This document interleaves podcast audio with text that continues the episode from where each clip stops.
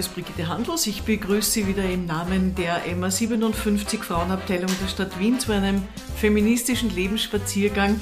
Heute mit der Journalistin und Moderatorin bei Krone TV, Raffaela Scharf. Willkommen. Ja, danke schön für die Einladung.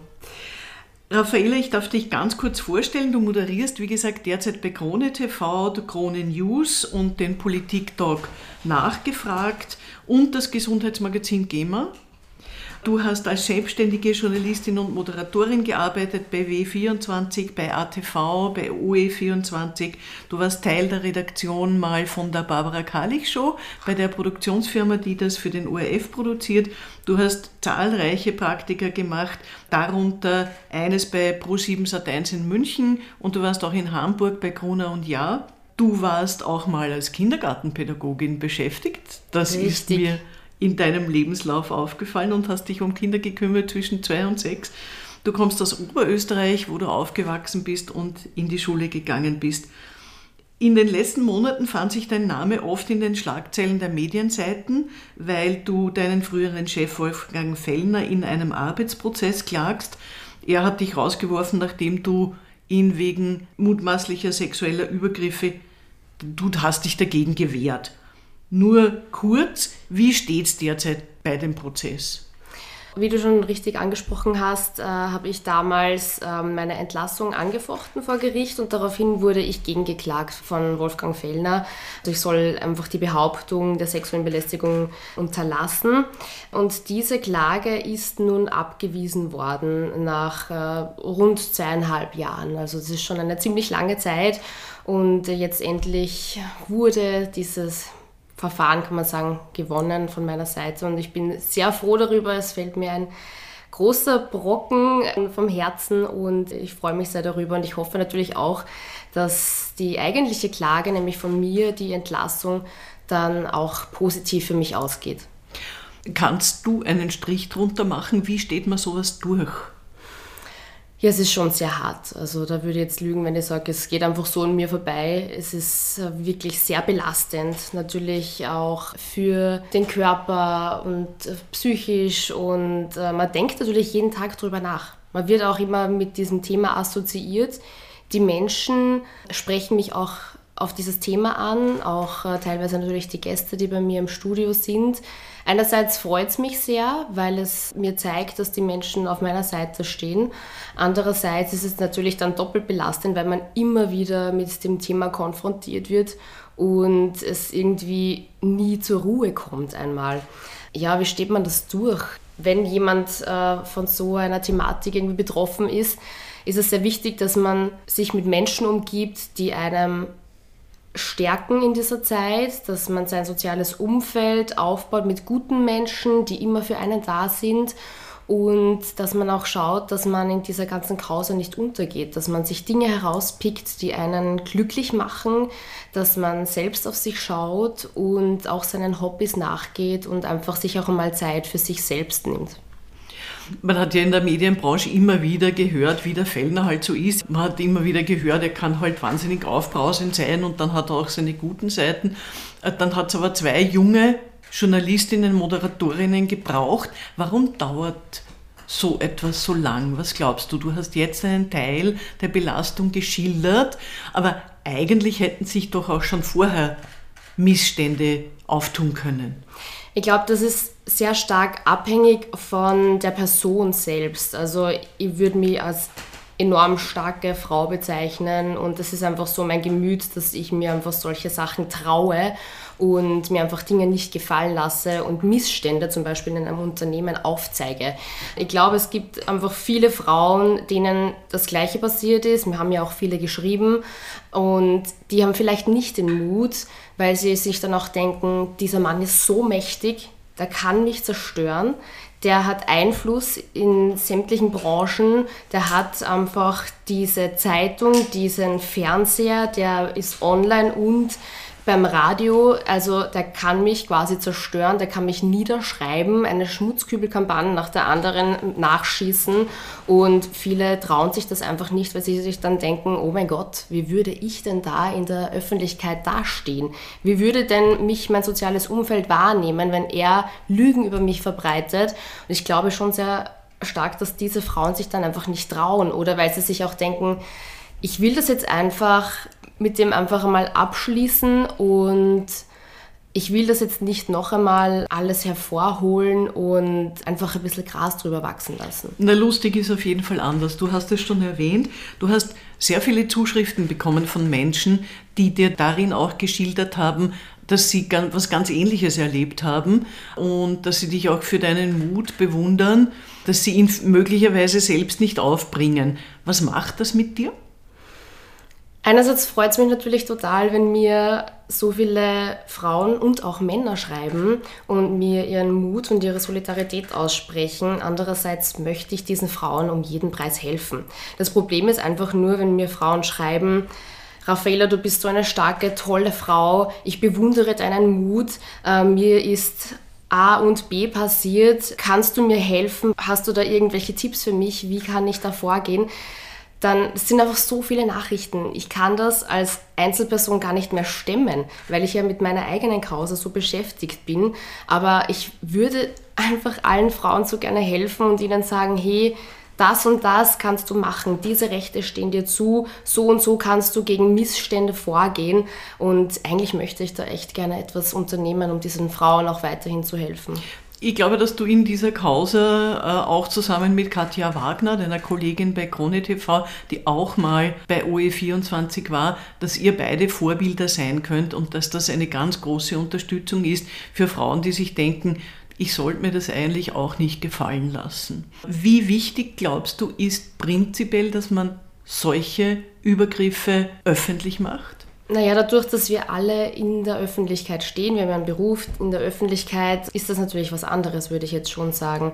Ob es in so einer Causa immer wichtig ist, das öffentlich zu machen, da bin ich jetzt eigentlich überfragt. Aber wenn in einem Unternehmen gewisse Missstände sind und eine Frau das aufzeigt, ist es in erster Linie natürlich wichtig, das alles zu dokumentieren und sich dann an andere Personen zu wenden, Bezugspersonen sich zu suchen und diese Missstände auch bei anderen Chefs Chefinnen oder auch beim Betriebsrat aufzuzeigen. Und dann ist es natürlich die Frage, wie kann man das innerhalb des Unternehmens auch lösen? Also ist der Betriebsrat bereit, diese Missstände dann an jemanden, der da betroffen ist, zu tragen und irgendwie zwischen den Parteien zu vermitteln? Oder wie geht es dann weiter? Also das obliegt natürlich dann immer der Sache an sich. Also das kann ich jetzt so pauschal gar nicht sagen.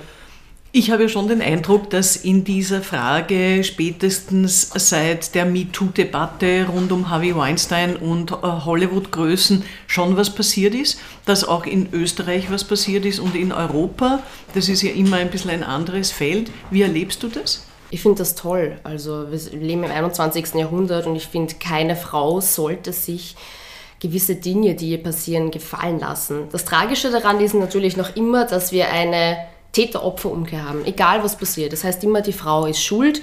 Wie hat sie denn ausgesehen in dieser Situation? Was hat sie denn angehabt? Hat sie den Mann irgendwie gereizt? Hat sie ihm irgendwelche Avancen gegeben? Also das ist immer noch heutzutage so, dass die Frau äh, sich sehr häufig nicht traut, etwas aufzuzeigen, weil sie einfach weiß, weil das einfach noch in den Köpfen von uns allen drinnen ist, ja, der glaubt ja sowieso keiner. Und dann wird es unter den Teppich gekehrt oder ja, es kommt nicht einmal zu einer Anzeige, weil äh, man das sowieso nicht glaubt. Und die MeToo-Debatte 2016 in, in den USA ähm, hat da schon einen Stein ins Rollen gebracht und ich finde das toll, dass sie da damals so viele Frauen angeschlossen haben, weltweit.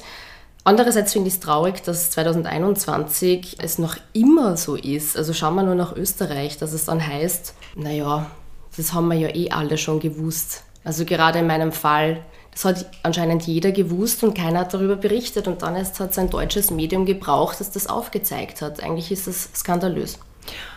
Meine Frage ist, brauchen wir einen neuen Feminismus, der die Frauen mehr darin bestärkt, dass sie sich was trauen können, dass sie solche Übergriffe öffentlich machen?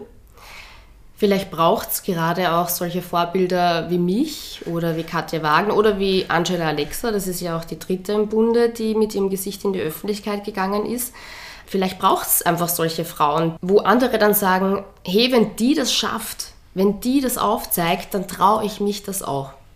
Und wenn die das kann, wenn das vor Gericht gut durchgeht, wenn die das gewinnt, dann kann ich das auch, dann kann ich mich auch trauen, dann kann ich auch sagen, hey, da sind gewisse Dinge vorgefallen, die sind nicht in Ordnung, ich traue mich das und ich habe jetzt auch diesen Mut. Also ich glaube schon sehr stark, dass es da solche Figuren, wenn man möchte, braucht, ob es einen neuen Feminismus braucht, das glaube ich gar nicht, weil wenn man so das geschichtlich mal ansieht, es hat immer starke Frauen und auch starke Männer auch gegeben, die sich für die Frauenrechte, für Gleichberechtigung, für Gleichbehandlung eingesetzt haben. Und es ist sehr wichtig, dass wir da weitermachen. Aber leider, wie gesagt, sind wir 2021 noch immer nicht dort, wo wir eigentlich einmal hin sollten. Was ist für dich Feminismus? Feminismus, das ist so ein großes Wort. Das bedeutet für mich persönlich, dass man sich einsetzt für Gleichberechtigung, für Gleichbehandlung zwischen den Geschlechtern. Man macht keinen Unterschied zwischen Herkunft, zwischen Alter, zwischen Geschlecht. Einfach, es geht darum, dass alle Menschen gleich sind und wir sollten auch alle die gleichen Rechte haben, ganz egal, wo das jetzt ist, ist ob in der Arbeit oder so im, im Privatleben. Da geht es einfach darum, dass man diese Message von einem Feminismus mit sich herumtragt, ganz egal, wie man ausschaut, weil es ist ja immer dieses, wenn es heißt, ich bin Feministin, dann äh, schreien vor allem Männer immer auf und sagen, oh mein Gott, das ist äh, äh, so eine Kämpferin und eine Männerhasserin und äh, haben da immer gleich so ein negatives Bild von einer Frau, die sich nicht die Achseln oder die Beine rasiert, die äh, eine Pixie-Frisur hat und keine Männer hat in ihrem Leben.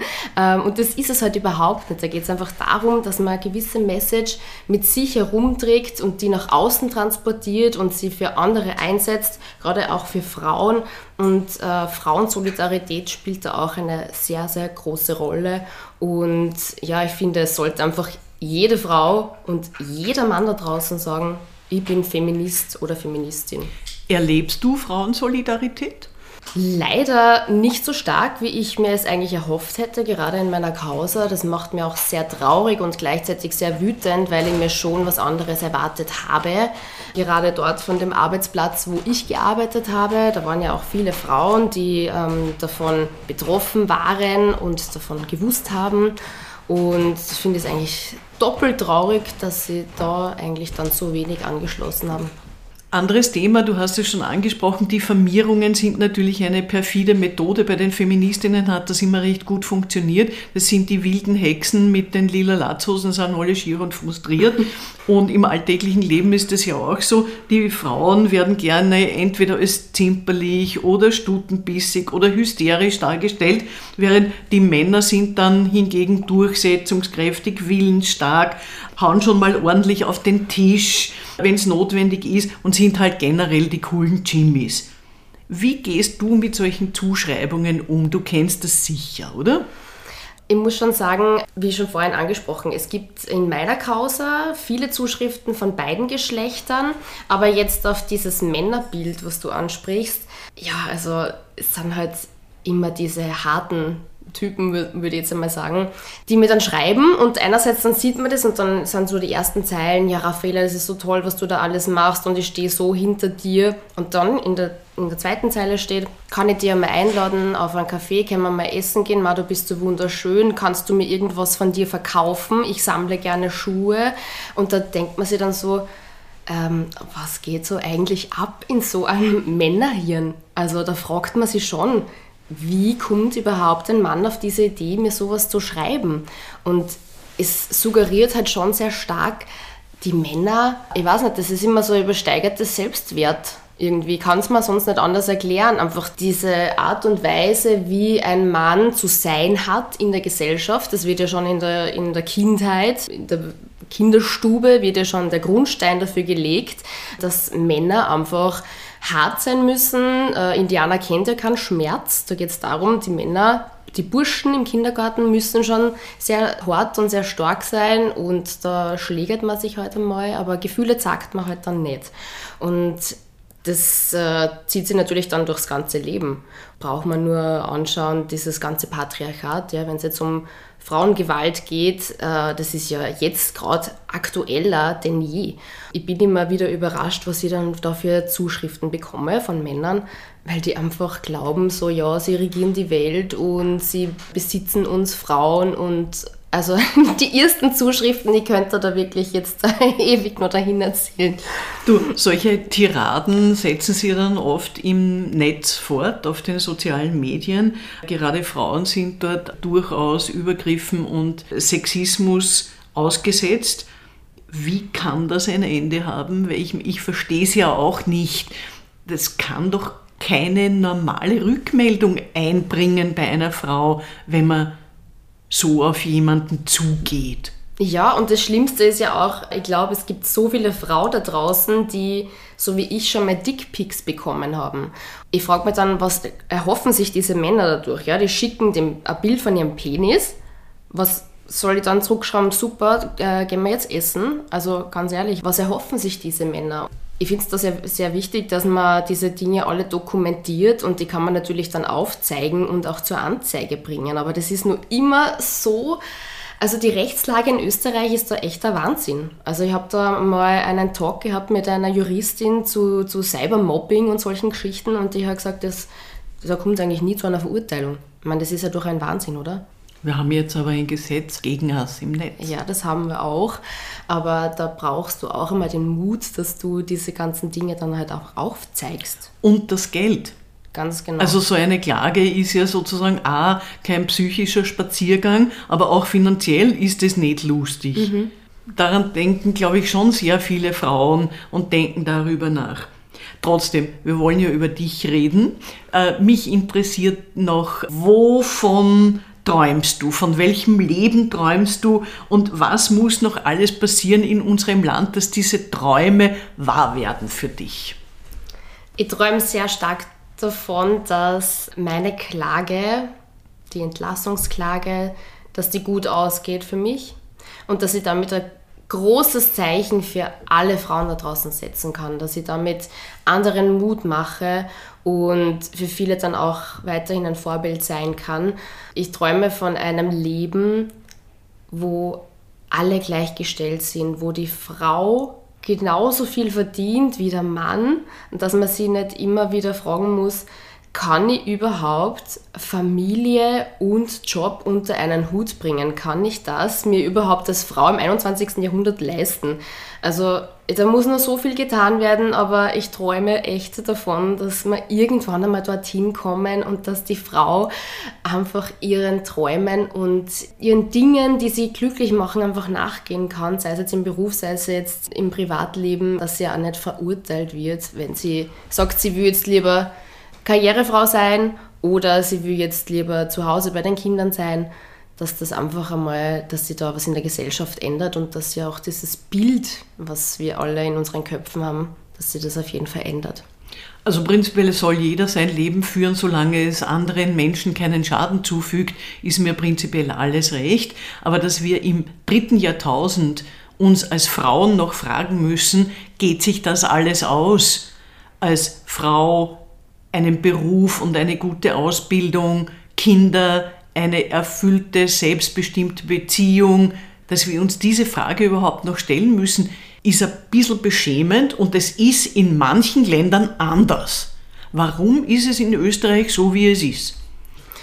Ja, das wüsste ich auch gerne und ich habe da leider auch nicht wirklich eine Antwort parat. Ich würde da auch gerne mal mit Politikerinnen drüber diskutieren, weil das ist, so wie du sagst, echt skandalös. Warum müssen wir Frauen uns schon in den 20ern überlegen, ob wir irgendwann einmal zwischen 30 und 40er Kind zur Welt bringen können? Geht sich das alles aus mit unserer Ausbildung, mit unserer Karriere und was steht dann irgendwie hinten an? Und dann weiß man ja auch, ich kann später nicht in Karenz äh, eventuell wieder in meinen Job zurück, weil wie soll das alles sich ausgehen? 40 Stunden mit einem Kind, dann muss das den ganzen Tag in der Kinderbetreuungsstätte sein und dann hast du da, du bist eine Rabenmutter und wenn du aber nur 20 Stunden machst, dann ist auch die Frage, wie geht sich das dann in der Pension aus? Da sind ja auch Frauen sehr armutsgefährdet. Also das ist ein absolutes äh, Desaster eigentlich und ich finde, da könnte man wirklich mal was machen. Also da ist auf jeden Fall die Politik gefragt. Jetzt geht es nicht ohne die Männer. Was müssen die alles dazulernen?